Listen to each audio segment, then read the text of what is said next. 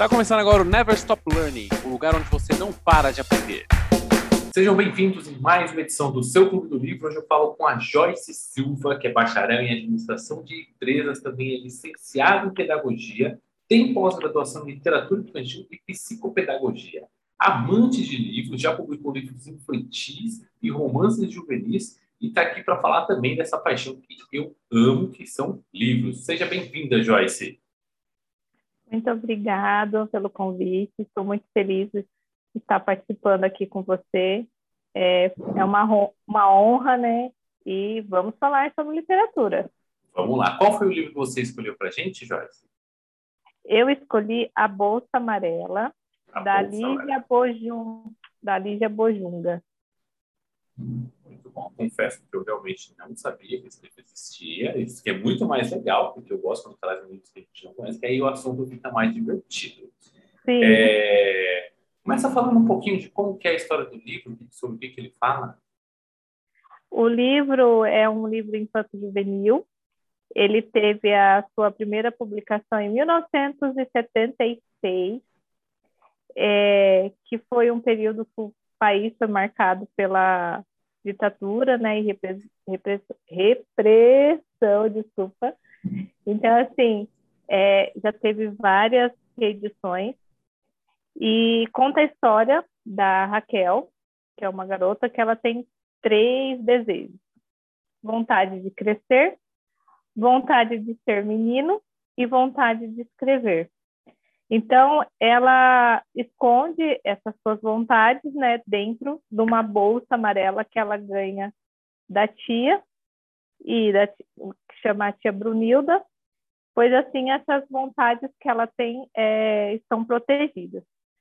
Essas vontades que ela tem, por exemplo, a vontade de crescer, porque é, pela época também que o livro foi escrito, né, a, na família que ela vivia, ela não pode ter, não podia ter opinião e a, era questionada, né? Então ela não, não tinha, não podia expressar as suas opiniões, né? Porque a ideia que tinha de alguns adultos tinham, né? Que a criança não pode ter opiniões e ideias. Então ela achava que se ela crescesse, ela poderia ser ouvida, né? Então por isso a vontade dela de, de crescer, a vontade de, de escrever né, que é uma dessas vontades que ela tem, que a, que a Raquel tem, é a força que a Raquel tem de reinventar mundos e produzir novas configurações, né, para além da sua realidade. Então, ela começa a criar é, as histórias para ela poder se expressar também. E a vontade de, de ser menino, é aqui a, a autora fala não é a questão não a questão de gênero mas a questão de que todo menino poderia fazer né? Que nem tem uma passagem da da história né? Que ela fala né? Porque eu acho muito melhor ser homem do que mulher né? Olha lá na escola quando a gente tem que escolher um chefe para as brincadeiras ele é sempre um garoto né? Então aquela questão de do papel da mulher né? De do, que hoje em dia ainda tem, né? Algum, ainda a gente sofre alguns preconceitos da questão de ser mulher, né?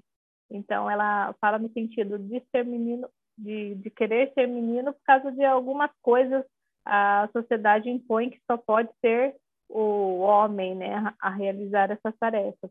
Então assim, é, e eu gosto muito da desse livro também porque ele tem muita como posso dizer, ela cria, que nem tem a, o guarda-chuva, né?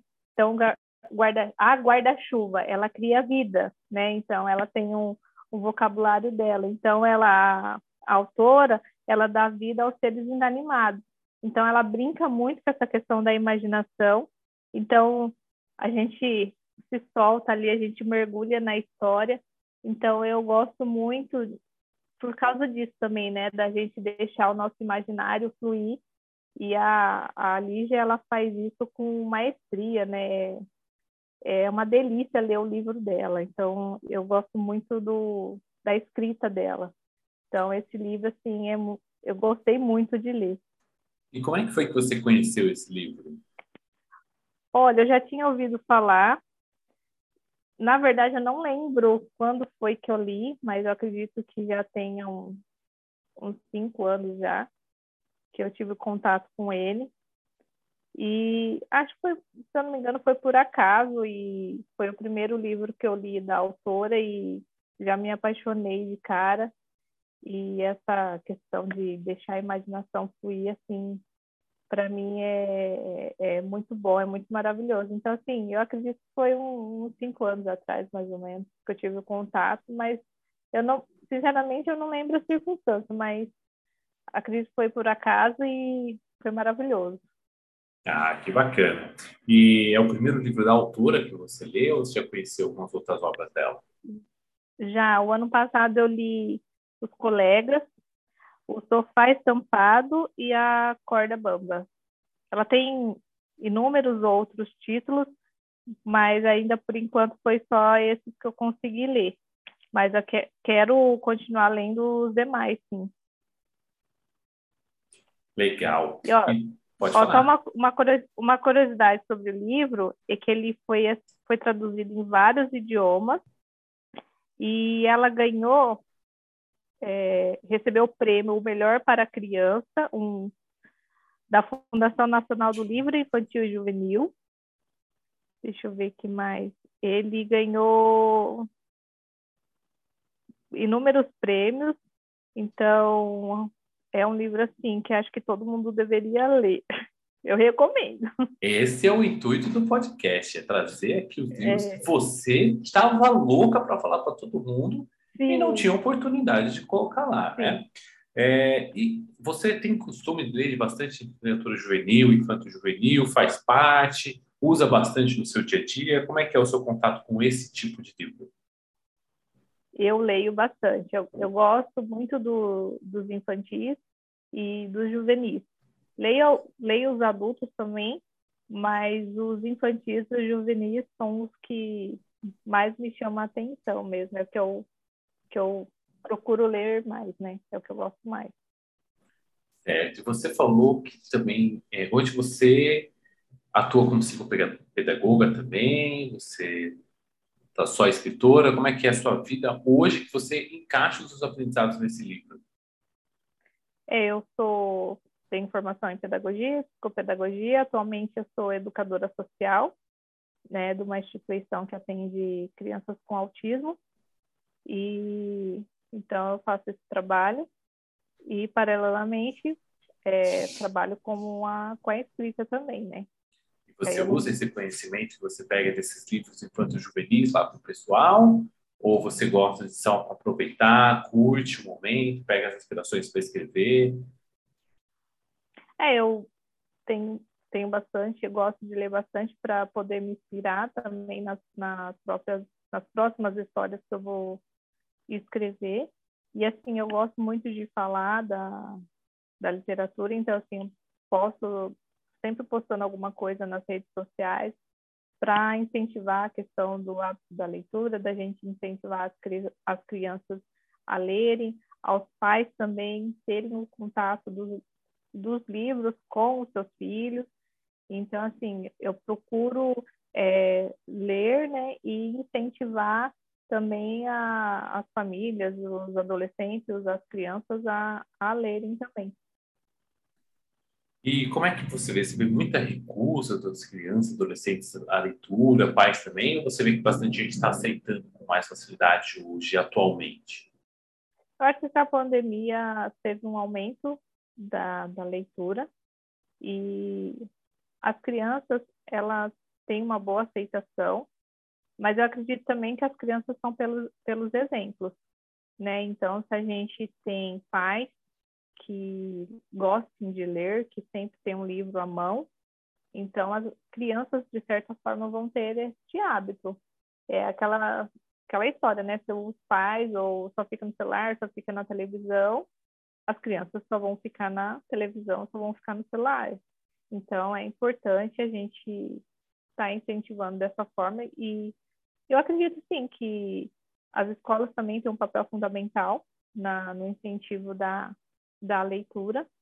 E, e, eu acho que a gente tem que sempre ter um, um livro à mão E a pandemia, de certa forma, aumentou esse público de, de leitores, né? Porque a gente acabou ficando em isolamento, então a gente tinha que procurar coisas para fazer, né? E, e as pessoas acabaram, muitos acabaram, que não tinham gosto, não tinham o hábito da leitura, acabaram adquirindo esse hábito, né? Então, certa forma, a gente pode tirar um, um ponto positivo nessa, nessa pandemia. Né? E das passagens do livro, assim, qual foi o mais marcante para você?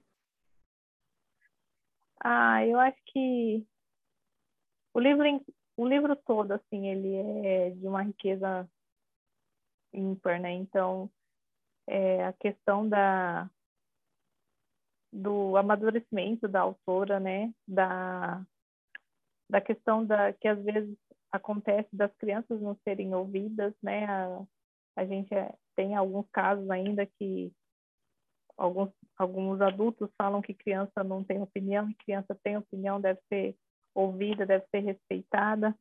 Então, as vontades, né, a gente tem que, a gente tem os nossos desejos, tem as nossas vontades e a gente tem que lutar para realizar.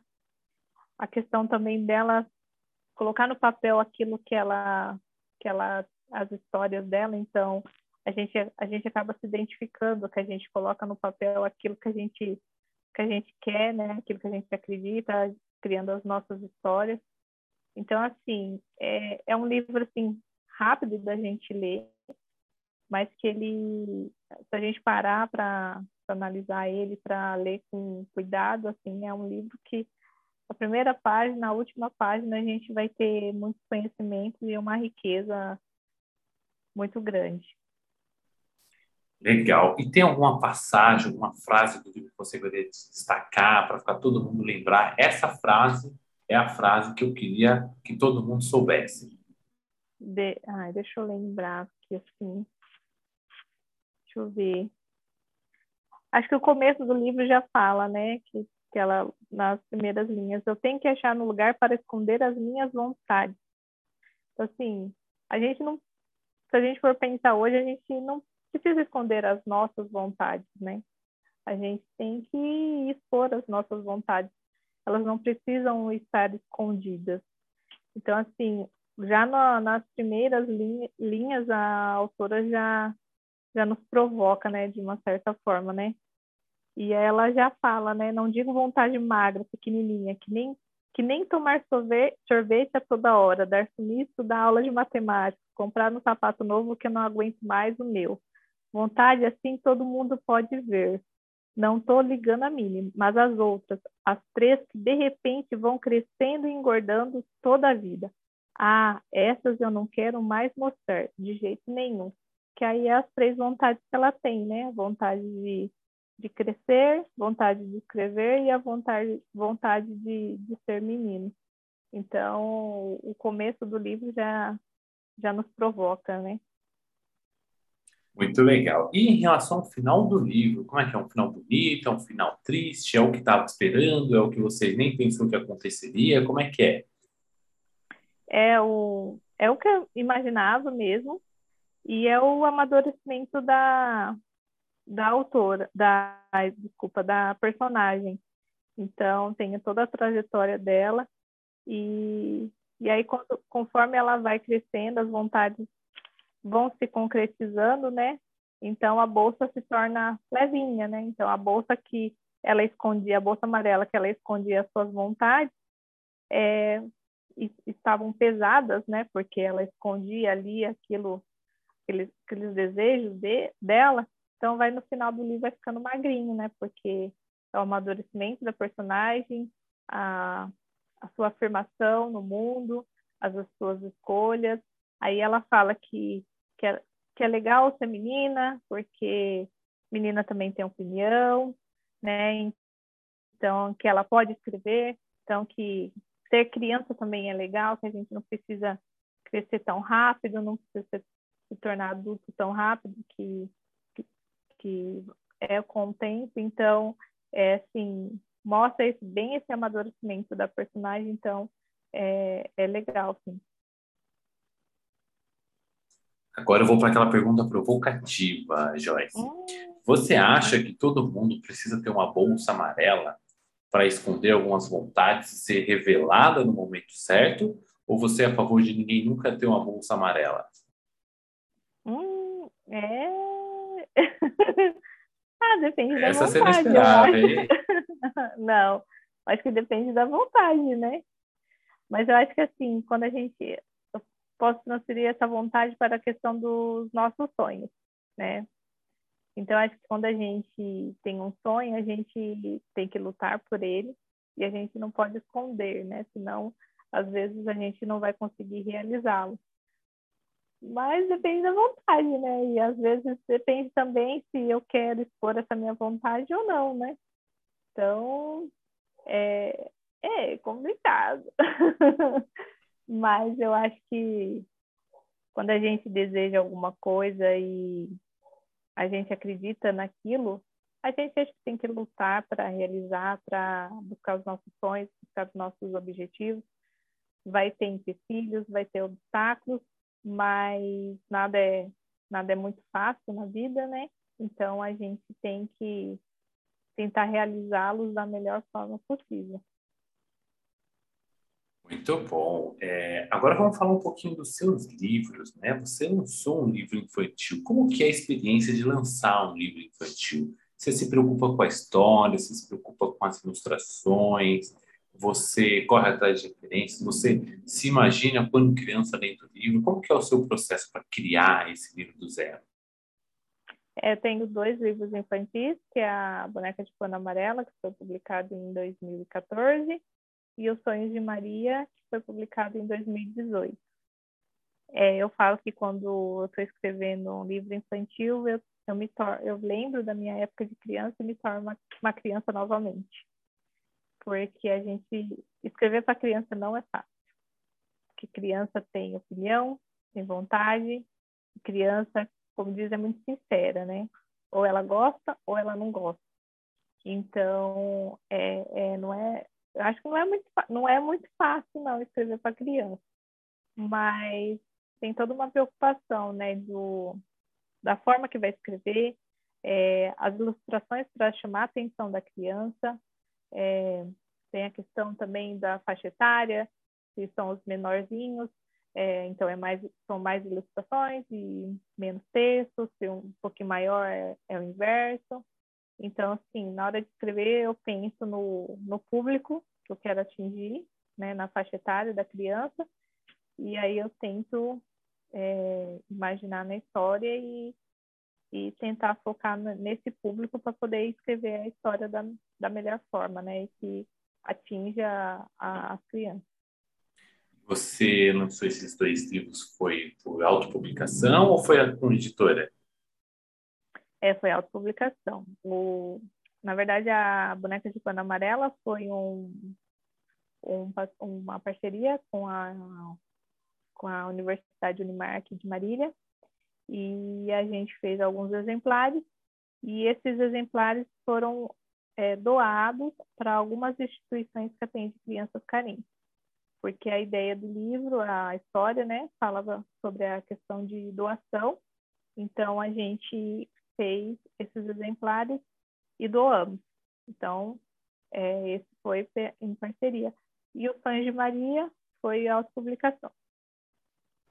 E quando você faz a autopublicação, a gente sabe que tipo, fica tudo por conta nossa, né? E como é que foi a questão de ilustração? Você que correu atrás, você tinha alguém para desenhar? Eu acredito que se você tem alguma pessoa que trabalha junto com você, ela tem que estar muito bem alinhada com o que você quer, né? E às vezes é difícil encontrar.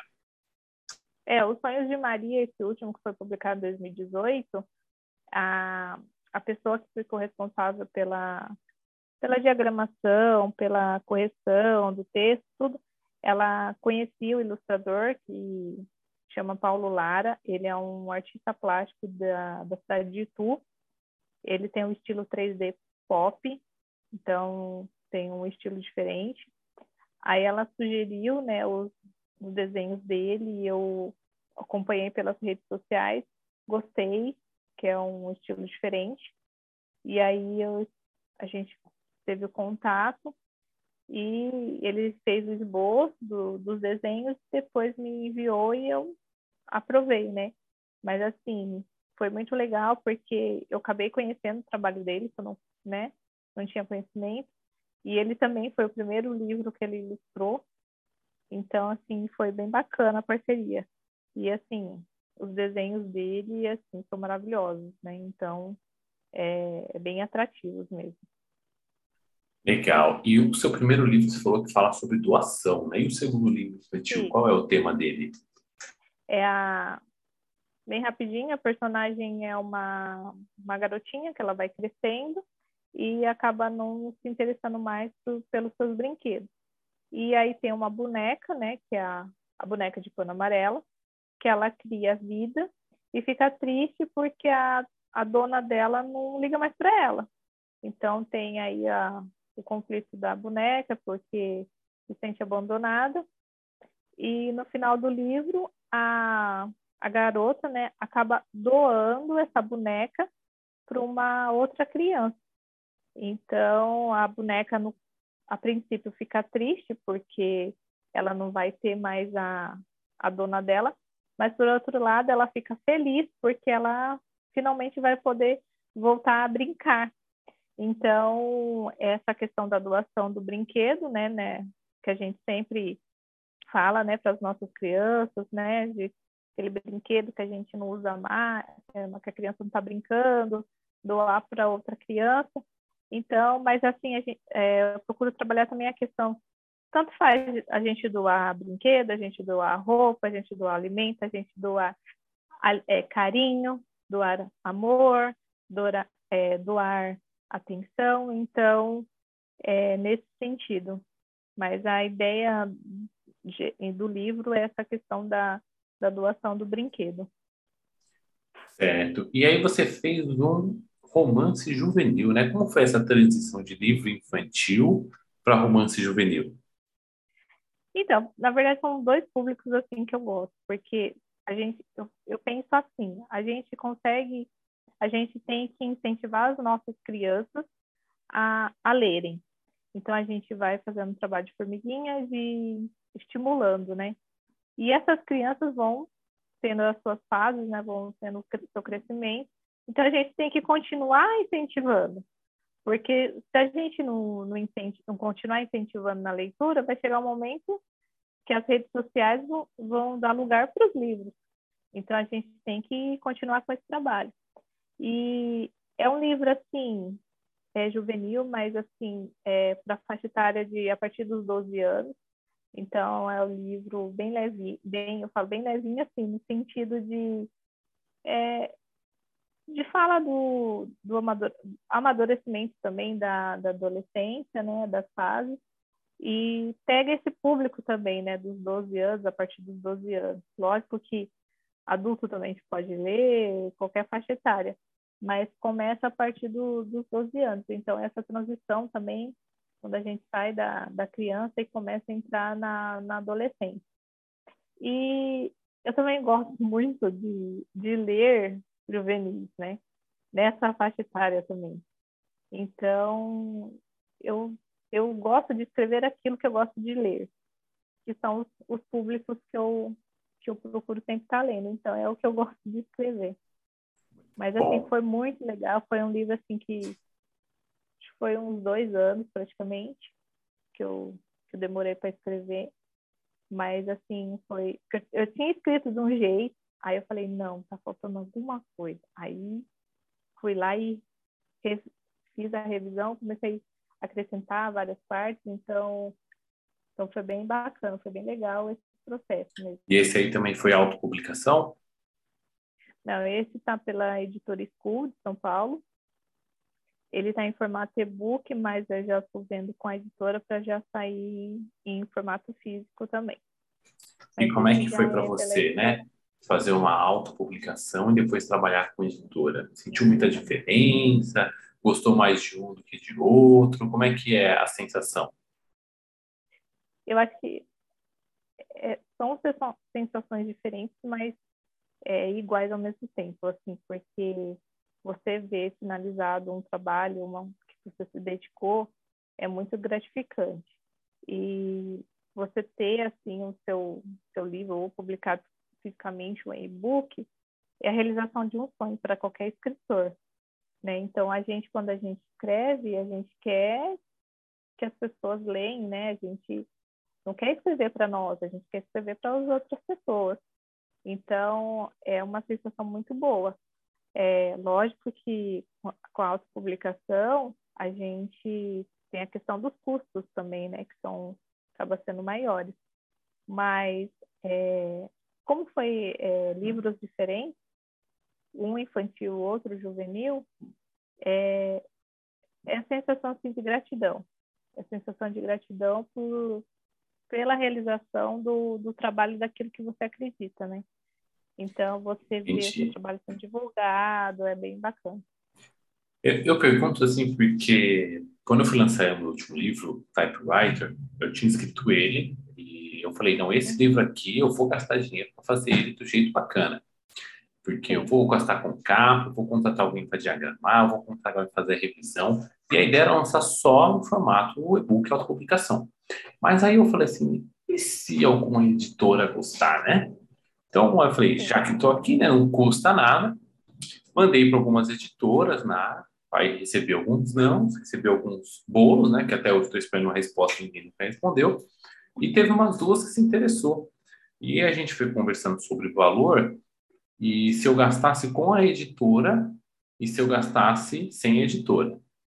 Se eu fosse contratar todo mundo por fora e ainda fazer tiragem de livro, ia sair mais caro do que se eu fechasse uma parceria com a editora. E então acabei resolvendo fechar com a editora, mas não era a ideia inicial, só que assim, eu gostei muito de trabalhar assim, economiza muito tempo, né? É, tem que ter uma paciência, porque o processo editorial é um pouco longo, né, para quem está ansioso para ver o livro já postado. Mas eu queria saber você, você também recebeu alguns não de editoras? Foi a primeira que você tentou e já conseguiu? Como é que foi essa procura para alguém aceitar o seu trabalho? Nossa, muitos não, muitos e muitos e muitos.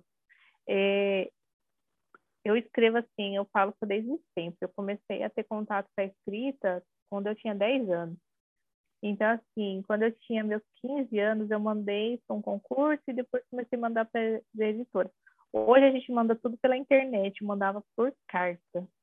Então, aí eu mandava, né, bonitinho, original por carta, aí ficava ansiosa esperando a carta. Aí, no começo, ficava, nossa, recebi a resposta. Aí, nossa, vai abrir o envelope, assim, você fica, né, ah, nossa, será que tem um sim, tem um não? Aí vinha um não, aí aquela decepção, né? Aí foi muitas cartas, assim, muitos não, e aí chegava, chegou um ponto que chegava a resposta, eu falava, não, já sei o que está escrito aí dentro. É, é ou não, a gente acaba, de certa forma, desanimando. E, mas a gente persiste, né? E eu persisti. Mas, assim, é, é muito doloroso, não. Mas eu acho que é o que nos fortalece, que faz a gente não desistir. Eu acho que, devo... assim, eu vejo quando você recebe não, ou quando você lança alguma coisa e não é que não supera as vendas que você precisa. Sim. Se você mesmo em cima disso continua, é porque você realmente quer seguir esse caminho. Porque eu vejo Sim. muita gente que começa um primeiro trabalho, lança um primeiro livro, aí não vende o tanto que achou que tinha que vender, para. Tem gente que tenta escrever um conto, uma antologia, não consegue, para. Tem gente que escreve um pouquinho, vai escrever daqui a dois, três meses, não segue. É um trabalho constante. Eu falo, às vezes, meu primeiro livro que saiu, vai vender quando o terceiro ou quarto livro fizer sucesso, aí o pessoal vai correr atrás dos que já tem. Que é assim que funciona. Não tem muita fuga. O não faz parte. E quando você entrou com a School, a School gostou logo de cara? Eles conversaram com você? Foi assim, a School foi um, um concurso que eles abriram para selecionar o número X de, de, de originais e aí eu mandei, mas eu assim, mandei assim, ah, não sei, acho que vai ser outro não aí, né? A gente já manda já meio desanimado, animado, de certa forma.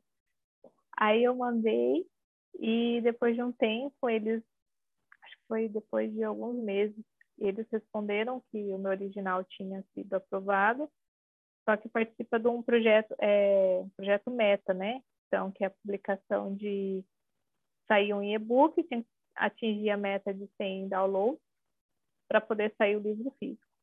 né? Então, eles é, fizeram toda a capa, a diagramação, a revisão, e eu tinha que também correr atrás dos meus leitores para vender sem e-books, né? Para poder custear também a publicação do livro físico. E aí está ainda vendendo o e-book, mas é, já vai sair o livro físico, sim.